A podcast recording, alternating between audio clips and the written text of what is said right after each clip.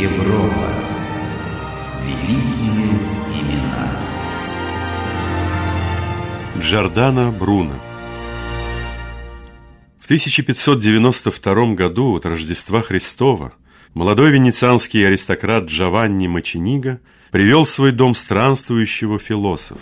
Гостеприимство Патриция было далеко не бескорыстным. Эта комната будет лично вашей, сеньор философ. Просторно, светло и чисто. Что еще нужно, не так ли? Эти полки я освободил для ваших книг, по которым вы будете меня учить. Кстати, отчего у вас так мало книг? Моя библиотека вот здесь, под сводом моего черепа. Попросите меня вспомнить любое место из Аристотеля или Фомы Аквината, я прочту его вам по памяти быстрее, чем вы откроете книгу на нужной странице. Это природная способность вашего ума или искусства, которым вы овладели? Второе, сударь. Запоминать легче легкого, если знаешь как. Так обучите меня заодно и этому. Расходы на ваше содержание я, как мы и уговорились, беру на себя. Сверх того, щедро плачу за уроки. Я многому хочу вас научиться, сеньор Бруно. Да, странствующим философом был никто иной, как Джордано Бруно, гражданин Вселенной, сын отца неба и матери земли, как сам он себя называл. Джордано вернулся в родную Италию после 15 лет, проведенных на чужбине. Столь долгое отсутствие объяснялось отнюдь не любовью к путешествиям. Это были тревожные скитания в поисках пристанищ, того места, где философские воззрения итальянца не нажили бы ему лютых врагов. И чего же он добился? В Женеве угодил в тюрьму, выступив против кальванизма, религиозного учения, которое там господствовало. Оксфорд покинул под негодующий свист местных мудрецов, которых прозвал вдовцами здравого смысла. На философском диспуте в Сорбонне вызвал столь сильное возмущение профессуры, что вынужден был оставить Париж и отправиться в Германию, дабы избежать расправы. Но немецкие пасторы так возненавидели Бруно, что даже отлучили его от лютеранской церкви, невзирая на то, что он к ней не принадлежал. И все это за его странный взгляд на картину мироздания и не в последнюю очередь за сверхмеры острый язык. Значит, круг замкнулся, и ты снова оказался в Италии, мой учитель. Стоило ли в таком случае покидать ее? У меня не было выбора. Кому же ты здесь насолил? Сеньор Мачиниго, я полагаю, что ответ на этот вопрос не входит в мои преподавательские обязанности. Займемся лучше делом. Делом? Ты называешь делом разглагольствования о солнце и луне, которыми ты занимаешься уже много недель, задарма поедая мой хлеб и получаешь жалование? Делом ты называешь безумные речи о том, что Христос не был спасителем человечества, что он шел на смерть не по своей воле, а чудеса его были не настоящими. Или, может быть, дело сомневаться в непорочном зачатии и присуществлении хлеба и вина в тело и кровь Христа? Кажется, я вовсе не говорил с вами о вере. Говорил, еще как. И мне, честному католику, приходилось это выслушивать. А твое искусство запоминания, на что оно мне? Я богат и могуществен. Я помню, кто и сколько мне должен. Довольно этого. Для чего же вы в таком случае привели меня в свой дом? Ой, не строй из себя невинную овечку. Думаешь, я не догадываюсь, за что тебя гнали отовсюду, куда ты совал свой ученый нос? За тайные науки. И что же разумеет мой благодетель под тайными науками? Добывать золото из камня, иметь власть над людьми, вершить судьбы. Вот, вот что я разумею. А, да я и впрямь беседую с честным католиком. Шутки в сторону, Бруно. Ты выдашь мне все секреты тайных наук. Или ты полагаешь, что твой невнятный лепет о какой-то там вселенной достаточная плата за мое гостеприимство? Я и впрямь так думал, сеньор. Но теперь я вынужден признать, что мне больше нечему вас учить. До свидания. Я отправлюсь в город подыскать себе новое жилье, а вечером зайду за своим скарбом. Не торопись, философ. Эй, Барто, веди подмогу!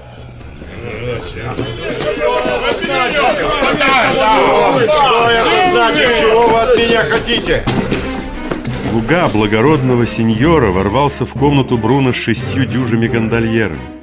Под их конвоем философ был отведен на чердак. Мочениго немедленно отправил на Бруно донос венецианскому инквизитору. Вскоре в дом Патриция явился капитан инквизиции со стражей, которая отвела Бруно в тюрьму. Пресвятая Дева Мария, святой угодник Божий Николай, святой апостол Марк, молите Бога о моем помиловании и вызволении отсюда. О, я не один в этой холодной норе. Судьба не спаслала мне товарища по несчастью. Простите, господин, что прервал вашу молитву. Но не хотите ли вы получить благословение монаха-доминиканца? Одно маленькое «но», он уже 15 лет как лишен сана и отлучен от церкви, но пусть это вас не печалит.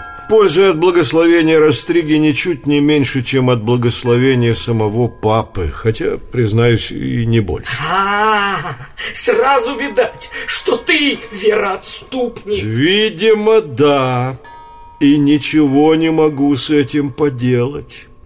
Я принял постриг четверть века назад в возрасте 17 лет.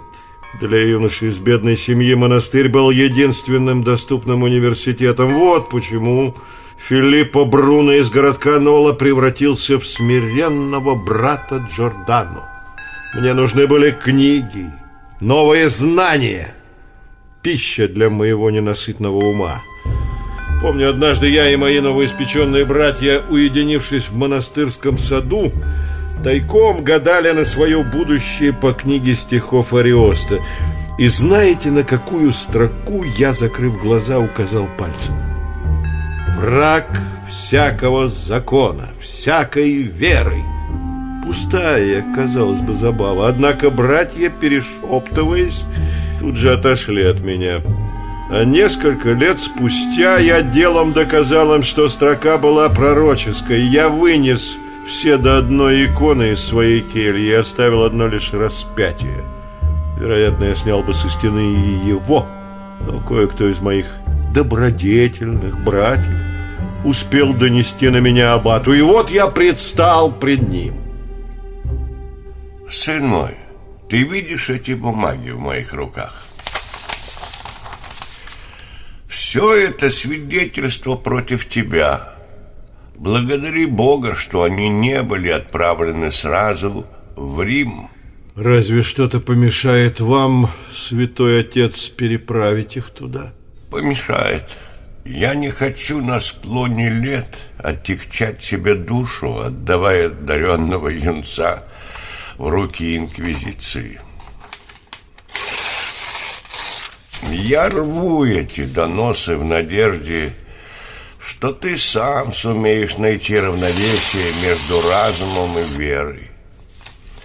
Ты убеждал братьев в том, что Вселенная беспредельна и содержит бесконечное множество миров, что звезды, которые мы видим ночью, это те же солнца, вокруг которых вращаются планеты, подобные нашей.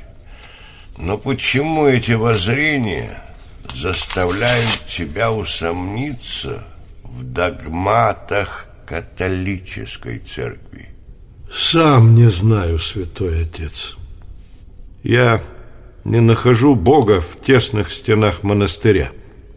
Я ищу его в сиянии далеких звезд, в каждом человеке, звере и цветке. Моя религия, человеческий разум. Ступай, Джордано. Тебе так дорога твоя религия. Так оставь меня с моей. Постой, остерегайся Рима. Он безжалостен к отступникам. Я продолжал во всеуслышание говорить о бесконечности Вселенной и других мирах. Мои братья во Христе, разумеется, не забывали записывать слово в слово каждую мою мысль. По крохам собрали они целую книгу, донос из 130 параграфов. Тогда-то я сбросил с себя монашеское одеяние и бежал из монастыря. Что за шаги? Ага, наверное, это за тобой, доминиканец. Готовься к допросу. С такими мыслями тебе уже недолго осталось ждать костра. А не спешите раньше времени молиться за упокой моей души, господин. Я слишком люблю жизнь. Скорее же на волю. Оказаться на воле ему было уже не суждено. Но и до костра было еще далеко. Бруно ожидали восемь лет заточения с допросами и пытками. Сначала в Венеции, а затем в Риме, куда он был направлен по требованию самого папы Климента VIII. Протоколы допросов, дошедшие до наших дней, рисуют нам картину страшных душевных мук философа и его постепенного внутреннего перерождения. Вначале мы видим человека, оглушенного ужасом пыток, который изо всех сил цепляется за жизнь, на коленях прося прощения у своих мучителей и обещая не повторять своих ошибок. А накануне казни перед инквизиторами стоял совсем другой человек, непреклонный, преодолевший страх смерти. Палачи предпочли не озвучивать в приговоре те восемь пунктов, по которым был осужден Джордано Бруно. Поэтому до сих пор продолжаются споры о том, за что же все-таки его казнили. За вероотступничество или за научные воззрения. Известно одно. Бруно согласился раскаяться во всем, что касалось вопросов веры, но не отступился от своих взглядов на мироздание. В небе бесчисленные звезды, созвездия, солнце и земли. Думать, что Вселенная ограничена, замкнута, значит не верить во всемогущество Бога-Творца, который мог и должен был сотворить бесконечность. Есть люди, у которых любовь к божественной воле так велика, что их не могут поколебать никакие угрозы или запугивания. Тот, кто заботится о своей плоти, не может чувствовать себя в общении с Богом. Лишь тот, кто мудрый добродетель, может быть вполне счастлив, ибо он более не чувствует страданий. Провозглашаем, осуждаем, объявляем тебя, брата Джордана Бруно, нераскаянным, упорным и непреклонным еретиком. И милостиво поручаем подвергнуть тебя самому милосердному наказанию без пролития крови, то есть сожжению заживо. Сверх того, осуждаем, порицаем и запрещаем все твои книги и писания как еретические и ошибочные. Они будут разорваны и сожжены. Сжечь не значит опровергнуть. Я умираю добровольным мучеником, твердо зная, что придет время, когда все будут видеть то, что теперь вижу я, что с моим последним вздохом моя душа отлетит в рай, а ваш приговор вы, быть может, с большим страхом произносите его, чем я его выслушиваю. Джордано Бруно был сожжен 17 февраля 1600 года в Риме на площади цветов, где почти 300 лет спустя ему воздвигли памятник, на постаменте которого надпись «Джордано Бруно от столетия, которое он провидел».